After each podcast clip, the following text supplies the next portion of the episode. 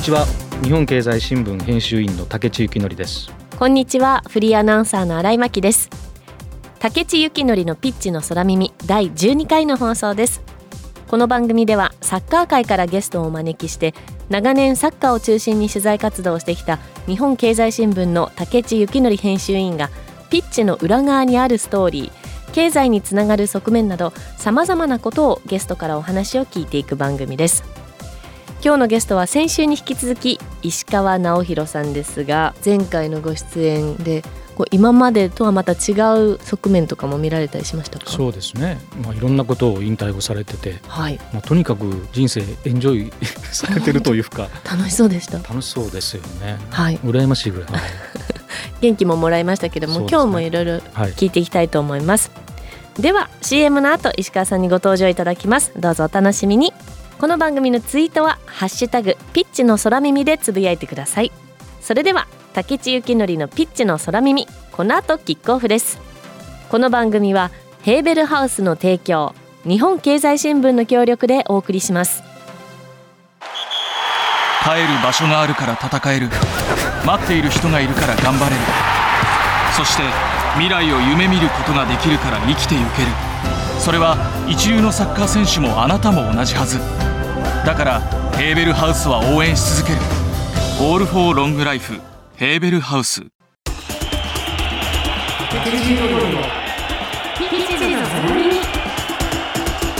FC 東京はこれまで J リーグカップで3度優勝し天皇杯も1度優勝を飾っています。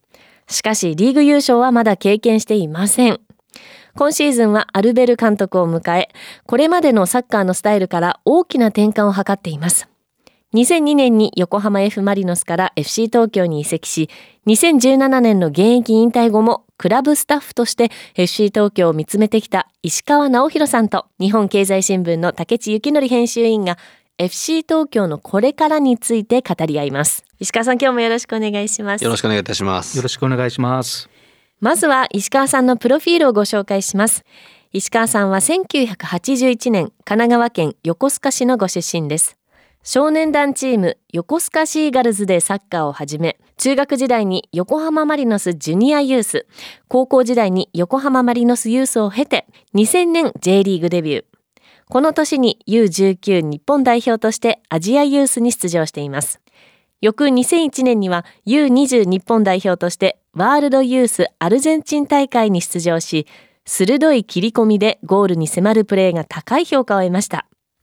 2002年に FC 東京へ移籍。2003年から2004年にかけてはアテネオリンピックを目指す U22 日本代表と A 代表の両方から招集を受けて活躍。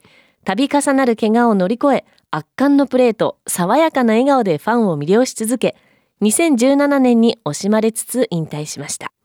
現在は FC 東京クラブコミュニケーターとしてクラブの発展に尽力しながらメディアや講演など幅広く活動していますさて今日のテーマは変革元年を迎えた FC 東京の現在とこれからですけれども今シーズンは58クラブが J リーグを戦っているんですがその中でも FC 東京というのはどんな特徴のあるクラブなのか教えていただけますか？そうですね。注意にずっと甘んじているクラブで。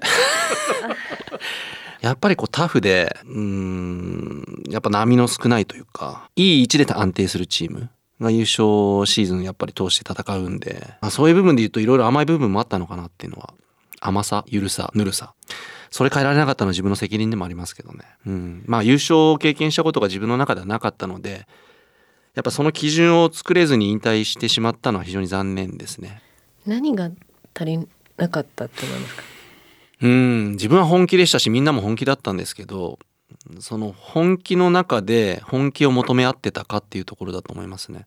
やっぱ相手のことを考えたりとか立場を考えたりとかやっぱ人間ってどうしてもしてしまうんですけどでもそこに本来の目的があれば、まあ、立場とか年齢とか関係なくその求め合うやっぱそういう姿勢があるべきですし、まあ、そういったところが足んなかったかなっていうふうには思いますね。そんな中、まあ、今年は変革元年ということですけれども竹内さんも何度かもう今シーズンも FC 東京の試合見に行かれてると思うんですけど、まあ、監督も変わりましたしね、はい。出資企業っていうかね、はい。ミクシーっていう、まあ、割とこう時代の先端を行くようなうんうん企業に変わって、いろんなこと変わっていくんだろうなっていう、まあ、期待もありましたし、まあ、ただ今のところなかなかやっぱりことサッカーに関して言うとなかなか苦しんでる感じもありますよね。そうですねまあやっぱ新しいチャレンジなのでもちろん時間も必要なんですけどでもまあサッカーって一年一年勝負で結果が出なければクビ結果が出れば評価される、まあ、そういう世界なので、まあ、その積み上げるっていうこととやっぱ結果を残すことの難しさこれを両方求めていくっていうのは相当ハードル高いと思います。ただハードル高いことをやっぱ成し遂げていかなくてはいけないクラブではあると思いますしまあそれは自分たちが今の立場をしっかりと把握して理解しながらでもやっぱり首都のクラブとしてやっぱチャレンジしなくちゃいけない。失敗から学ぶことも多いじゃないですか。だから失敗を恐れずに、もうとにかくチャレンジし続ける。だからそういったやっぱチーム、クラブにしたいですし、やっぱ東京を熱狂させたいという気持ちは強いですね。東京ってこう J リーグで優勝したのってもう ベルディがそうですね。最後では大都市い。うん。東京のうん。ところでなかなか勝てていないっていうこれってでも考えてみたら結構不思議なうん。やっぱり選手って自分のキャリアなので内から羽ばたいていく選手たちたくさんいますし、まあ、そういう姿を見てまた憧れる子供たちもいますしただやっぱ東京という FC 東京というチームにやっぱ憧れてほしいですよね。選手もそうだしクラブとしてそのクラブのビジョンであったりなんか生き様であったりどんどん面白いことをするしどんどんチャレンジするしどんどん突き進んでるよねみたいな。なんかそういうこう突き抜けた存在になっていくべきだしなっていいと思うんですよ。まあ相当なハードルはあると思うんですけどそれぐらいしないと見見てもらえないです。はい、いろんな娯楽があっていろんな楽しみがあって東京っていう地域を地元だと感じられる人がどれだけいるかなんかそこがやっぱり難しいんですけどやりがいもあるしじゃあ強くなったらどうなるんだろうこの世界っていうワクワクもあります。その変革を図った理由はいとここまで変革がどれぐらい浸透というか、はいどう見てますか？そうですね。まあサッカーで言うと今までやってきたサッカーの180度違うサッカーではあるので、うん、そういう中で試合の中では結果を残さなくてはいけない。でも今までの積み重ねはある。勝つんだったらその積み重ねを出すと結果が出る。じゃあそれでいいのか。今積み重ねていることにフォーカスしながら今までのものをベースにっていう判断ができるかどうか。じゃあ今回の結果っていうのは自分たちが求めてる中でそれが表現できて結果に残せたのか。って考えたらまだまだ今までの積み重ねの中で出てる結果の方が多いんですよね。うん。でそれを良しとするのはいいんですけどでもそのプラスアルファを今積み上げてる段階っていうことをみんなが感じながらどうそれを結果につなげようかっていうところがまあこれ難しいとこなんですけど自分自身もその例えば原さん原監督がはい。もうやっぱりこう攻撃迫力のあるスピードある攻撃的イケケどんどんのサッカー、はい。まあ僕はその象徴でもあったんですけど、はい。象徴だった僕がじゃあ今度上福さんのはい。ムービングフットボールボールを保持しながらボールを動かしてどうゴールに迫るかっていうサッカー。これ180度違いました。だけどやっぱりそれ結果残すまで1年以上はかかりましたしでもそれをやり続けた結果やっぱ自分の中でのこう身になるこれは本当大きな財産なんですよ。でそういうことをどれだけ理解してそこにトライできるか。だからそういう姿がイメージできないとみんなやっぱそこに向かっていけないのでいかにその青写真をこう描けるかどうか。往々にしてそこでブレて余計おかしくなるっていうもちろんあります。クラブもあるんだよね、だけどやっぱり戻しちゃったみたいな。うんそうですね。うん。結果が出ないと目の前の結果に左右されて。うんで監督はでもやっぱり FC 東京というクラブがこれからやっぱり上昇していくためやっぱり首都のクラブとして結果を残していくために積み上げが絶対必要。うん。結果も必要。っていう中での判断なので僕はそこを信じたいですし、まあ、そういうやっぱり時期を過ごしていく中で結果に残すうん。結果につなげる。自分たちを信じる。もう信頼です。竹内さんが現場で見ていてここは変わったねって思うこととかありますか？本当そのさ石川さんの話の中にもあった今日こ例えばこの試合勝ったねっていう時にこれはその今まで積み上げてきたもので勝ったのかそれとも新しく積み上げてきてるもので勝ったのかっていうことのジャッジって難しいですよね。難しいですね。でこれって選手の時の経験あるんですけど新しいことを始めようと思ったら最初エネルギーあるんですよみんな。試合出たいしチャンスがあると思って。だけどだんだんだんだんメンバーが固定されたりとか相手も研究してくると一回やっぱ沈むんですよねこうもう嵐の中をいるみたいな。何を信じたらいいのか分かんないみたいな。でそこから何が大事になるかってコミュニケーションなんですよ。うん。何をお互い求めててどこを目指してっていうことが監督も選手もみんながそういうコミュニケーションを取る中でじゃあこういうような答えはないんですよ正直。でその答えを導き出す絶対感よりもお互いがみんなが納得できる納得解とかその最適解をこう見出すんですよ。でそうするとみんなが同じ方向にまたこう進んでいけるこれ絶対解っていうのはなかなかありそうでないので。絶対解ピタッと噛み合う状態ですか？そうです。そのコミュニケーション信頼があるかどうか、今度はだから戦術的な観点マネジメント的な観点を監督コーチで役割をしっかりとお互いが共有できるかどうかなので。これは別にサッカークラブだけチームではなくて組織にも言えることでそれってお互いがやっぱ何ができて何ができないかっていうことをお互いが理解しててなおかつコミュニケーション取れてれば役割分担できるんですよ。でもじゃあ俺がやる。全てじゃあ俺がやってもう判断を下す。もちろんそれも大事なんですけど。だからチームワークなんですよね。で偉そうなこと言ってますけど僕は監督の経験は全くないので。ピッチ以外のところですね。はい。反面教師ですけど、まあ、だから僕は現場をやらない。やらないっていうか決めつけてるわけじゃないですけど。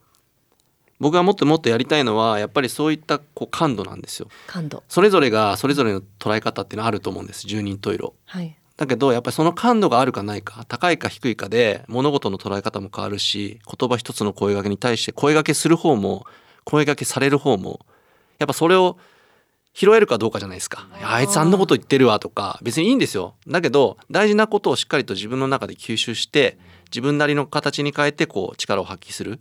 その感度吸収力ですよねやっぱそれがないとせっかくいいことを監督言っててもいやもう聞く耳持たねえみたいな1割ぐらいしか入ってこないんでそうなると監督のいる意味ねえじゃんみたいなじゃあその感度をどう高めていけばいいのかってことに僕の中で興味があるんですよ。まあ感度が高まる時っていつかっていうと僕が選手の時もそうでしたけどやっぱうまくいかない時なんですよ。えうまくいかない時に結構自分がナーバスになるじゃないですか。はいで人のせいとか環境のせいにしてるとはいその感度って高まらないんですけどなんか自分がこう変わったらいい方向に導けそうだなとかっていう矢印自分に向けるともうその時点で感度高まってるんですよ。で人からいろんなアドバイスもらったりとかなんか自分が見えてなかったところをこう聞いたりとかするとあこんな自分がいたんだなとかこんなことしてみたらなんかちょっと解決できそうだなっていうコミュニケーションがまた生まれたりとかだからうまくいかない時ってことを考えたらその感度を高めるためにどういう環境を与えたらいいのかとかじゃあ怪我しろとかうまくいかないようにしろっていう感じじゃなくてやっぱ不安になったりする時っていつかなって思ったら違う環境に身を置いた時にちょっと人って不安になったりするんじゃないですかっていうので僕は場作りをしてるんですよ。いろんな場を作っていろんな人を普段慣れていない環境に身を置いてもらって初めてそこでいろんな感度が高まってコミュニケーション取ってそういう選手が増えてそういう人が増えたらチーム強くなるし世の中明るくなるしっていう感覚で今の仕事をしてます。行き着くところは。なるほど。それでクラブコミュニケーターっていう仕事を。そうです。やっぱそれが吸収力も変えるしはい。この捉え方も変えるしサッカーの人も変わるんじゃないかな。そういう選手が増えてほしいなっていうふうに思いながら。本当そうですね。石川さんが言ってることはすごく面白いけどなんかあの手 手間暇かかるっていうかいね。偉いなってことだから今のなんかご時世っていかに楽にいかに効率よく簡単にやるかっていう。でそれを他のことにもっと時間割いた方がいいよはい。みたいな感じのところで、なんかあえてこう手間暇かかることをやるとしてんだなと思って。でも、まあ、よくこう世の中的にはまあ非認知能力とかメタ認知とかって言われてますけど数値化されてるものっていっぱいあってでもここ人の心って数値化できないじゃないですか。数値化できないから面白いしだからそこと向き合うし自分の心すらもわからないじゃないですか。だから自分の心を知ること。でやっぱりその中で自分の気持ちに正直になってこう伝えていくことで人じゃないですか。きっと分かってもらえると思ってやっぱそういう関係性をいっぱい築きたいんですよね。うんうん。いい話。って言ってもこれが結果につながるかどうかは正直それだけじゃないんですよ。でも僕はそこが大元だし本質だと思うのでそこが大事にできるクラブにしたいし自分も育てたいし自分も成長したいしがあるから僕は今の立場でやってるんだと思います。無駄なことってないんですね。なんかその過程にも意味があるんですね。いろんな、はい、そうですね。自分のサッカー人生振り返ってみたら本当にそういうことだったんで何かしら意味を持たせよう持たせようと思ってそうじゃなきゃやっていけなかったんで、うん。なんでここで怪我しちゃうんだよって周りにも言われて、うん。いやそんなのでも自分が突っ込んでったからしょうがないんだけど でもそこには必ずなんか自分のプレーでやっぱ生き様見せたいとかうん。見てくれてる人たちに勇気とか希望とか元気とか与えたいしだからそうですね。起こること全て良きことっていうことを自分に言い聞かせてうんやってました。その一つ手前で踏みとどまろうと思うことはなかったの？なかったですね。でもみんな見たいじゃないですかその先のプレーって。見たくなっちゃったんですよ僕も、あまあ、悲鳴でしたけどねその先は。でもそこがあるから絆が強いんですよ。じゃああの元気をいただいたところで、えーここであの石川直弘さんのリクエスト曲お送りしたいと思います。選んでいただいたのはリッキー G で「エニタイムそうですね。リッキー G は大好きで自分が毎年ファンミーティングをしてたんですね。で最後ファンミーティングブルーノート東京でやらせてもらったんですよ。すごいそれも自分で連絡してはい。こういう自分のサッカー実際読んできて、ファンサポーターに感謝を伝えたいとか今までブルーノート東京でそういうイベントしたことないけどはい。やらせてくれたんですよ。でもブルーノート東京だから歌歌ってもらった方がいいじゃないですか。で誰にしようってアーティストを探してた時に僕リッキー G すごい好きではい。で面識なかったんですよでも調べて自分でメールしてでこういう経緯で実は歌ってもらいたいんですって言ってブルーノート東京で歌ってくれたんです。へえこの曲はでも比較的新しいというか最新の曲です。はい。じゃあお聞きいただきましょう。リッキー G で「エニタイム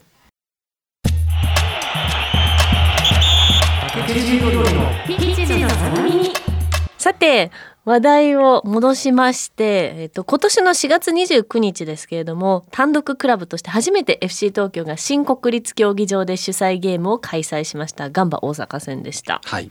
はい、まあ、国立ってやっぱり特別な場所だと思うんですけれども石川さんも思い出がたくさん詰まった場所なんじゃないかと思います。いっ。ぱいありますね。小学校6年生の時に J リーグ開幕戦ベルディとマリノスの試合を。はい現地で見てましたし俺はもうここのピッチ立つって決めたんですそこで。へスイッチ入って。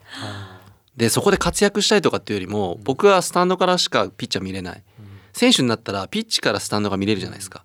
どんな景色なのかなってすごいし気になったんですよ。すんごいきらびやかなこうレーザービームとかブワーってなって J リーグキングがニョキニョキって出てきて すごい雰囲気だった。あのピッチの上からそういう景色見たらどんな思いになるのかなと思って。でも6年後ですよ18歳でデビュー戦僕国立でした。うん、へえ。眺めましたもん。あの辺いたな自分って。へえ。あそう。はい。へ六年後って意外と早かったっ早かったです。こと早いでしょやっぱり。早かったですけどその6年はもうもう自分のサッカー人生振り返ってもあんな苦しかったことないぐらいな6年間過ごしてそこを乗り越えてあのピッチ立てたっていうのは本当に価値あることで。でその後もはい。FC 東京に移籍して、はい。FC 東京移籍後初ゴールが国立札幌戦。ループシュート。でその2年後覚えてる。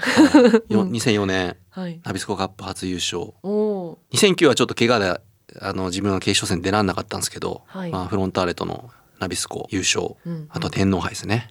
結構ゴール決めてると思います、国立で私もそんな印象があります。はい。どんな雰囲気なんですか？いやー何なんですかね。あのもちろんその雰雰囲気なんですよ。で変わったじゃないですか新しく、ね。もちろん全然外観も違うし、はい。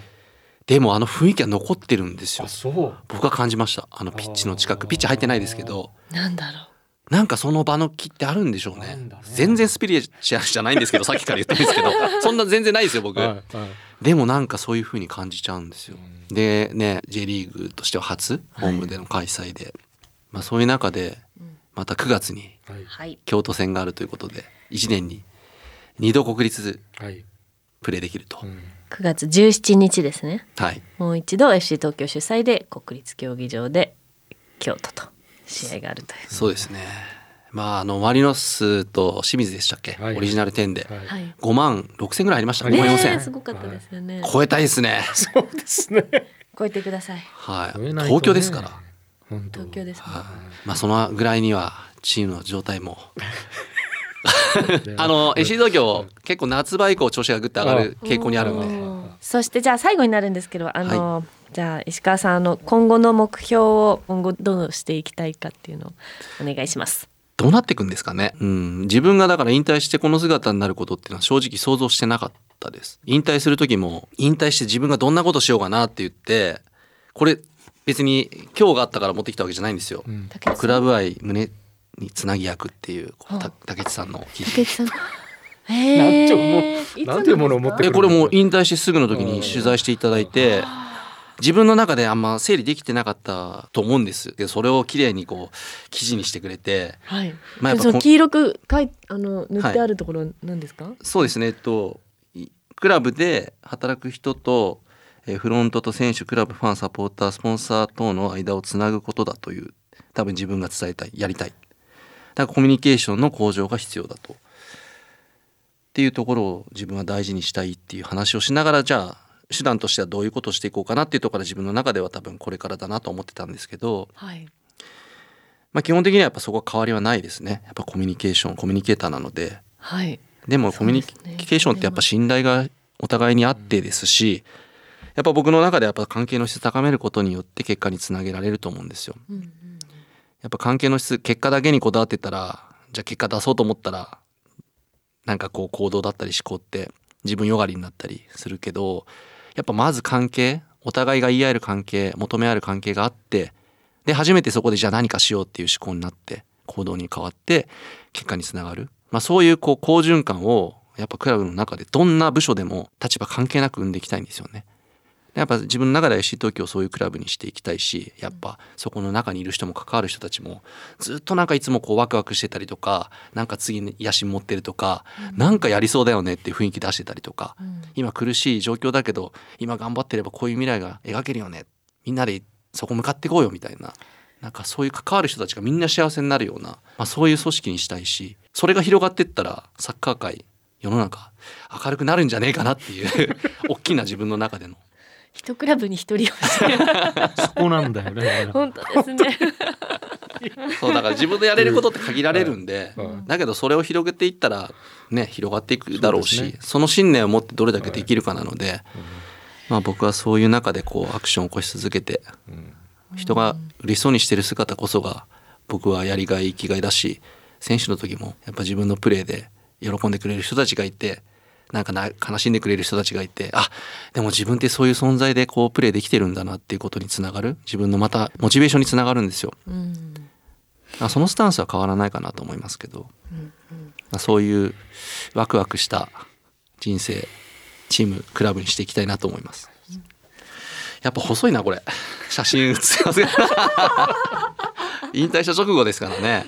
ちょっとなんか自分で言うのもなんですけど柔らかな表情してしして今の方がしてるかな。でももうやりきった顔はしてますけどね。そうですね。うん。すごくすがすがしい表情です、ね、これいつも大事にしてますから。僕常に持ってますから。今日も別にやらせじゃないですからね。これずっといつも持ってるんですいよ。やね今びっくりしました。びっくりしましたこれを見せたかったんでスすーッて出てき 恥ずかしいです。た嬉しいですねでもね。はい、ということで2週間にわたって石川直弘さんにお話を伺いました。本当にたくさんいいお話聞かせてもらって。ありがとうございます。いやいやいやなんか懐かしくなりました。あの選手の時にいろいろ取材していただいてその言葉をまたこう伝えてっていうことでまた整理されました。うん。ありがとうございました。さあ2週にわたって石川直弘さんにご登場いただきました。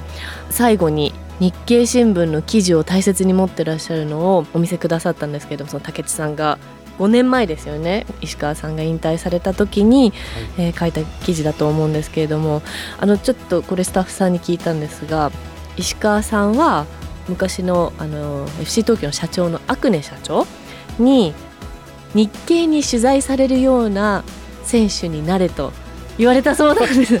それで初めて聞きましたね。竹内さんどんなこと書かれたんですか？いやまああの石川さんが引退される年の終わりにはいあって、はいえーこれからこれまでのこととこれからどうするんですかみたいな形の記事だったんですけれどもね。へはえ。え引退シリーズみたいな感じの。そうですね引退模様っていう中でのはい一人だったと、うん、でもあの時はまだその手段はわからないけれどもっていう内容だったけど、でもその真の部分は変わってない感じがしましたね。そうですねああやってでも記事を持ち歩いてくれているっていうのは何かこう記者冥利に尽きるというかありがたいことだなと思いましたし、はい。石川さんがこうああやってこうクラブの顔みたいな人がねいて引退後もちゃんとその自分が所属したクラブのために活動するっていうのは本当その現役以上にもちろんやったことが認められてのことではあるのかもしれませんけどはい。なんか選手時代に勝るとも取らないような何かこう可能性っていうかクラブの発展にはい。寄与してくれるんじゃないかっていう可能性を感じますしねだから僕らがそれがまだ気づいてないだけでそういう人たちがいろんなクラブにいるっていうことをこう考えていくとなんか捨てたもんじゃないんじゃないかっていううねんこれからもっと楽しいことが起きるかもなっていう思いました気もしますね。はい、あと今日キーワードがもう一つ感度もうなんか私もちょっとこうポケットに入れときたいなって思いましたなんか なんかいい言葉だなって改めてそうですね。今今特にそういう手探りっていうかこう自分で何かをこう良好なところをこう探していくみたいなことをちょっとこうスキップするようなところがねピタッとデジタルで合っちゃいますもんね。だから余計になんかちょっと新鮮な驚きが僕なんかにありました。はい。ということで2週間石川さんの話たっぷり聞くことができました。今週もコロナ感染予防対策のためマスク着用の上アクリル板越しにお話を進めてきました。番組はラジコのタイムフリー機能によって放送後も1週間お聞きいただけます。そしてラジコには番組を SNS でシェアする機能があります。ぜひ番組を拡散してください。放送後にポッドキャストでも配信します。さあそして今回もリスナーの皆さんにプレゼントがあります。石川さんのサイン入り FC 東京グッズなどをセットにしまして2名様にプレゼントいたします。ご希望の方はピッチの空耳番組ホームページの応募フォームからお申し込みください。ではそろそろお別れのお時間です。次回の放送は8月15日の月曜日午後6時からとなります。どうぞお楽しみに。ここまでのお相手は日本経済新聞編集員の竹地幸則とフリーアナウンサーの新井真希でしたこの番組はヘーベルハウスの提供日本経済新聞の協力でお送りしました。